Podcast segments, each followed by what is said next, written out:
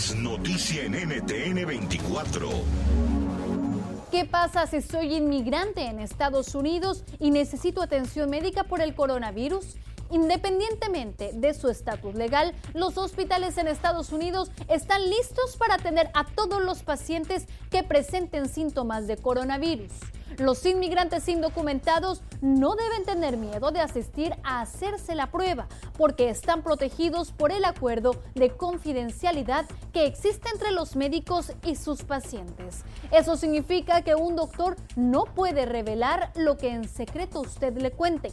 No solo eso, sino que el Servicio de Ciudadanía e Inmigración comunicó que la nueva regla de carga pública, la cual limita las posibilidades de obtener el Green Card a migrantes que se beneficien de ayuda pública, no se aplicará para quienes hayan sido contagiados por el coronavirus o manifiesten síntomas relacionados a la enfermedad y busquen atención médica pública.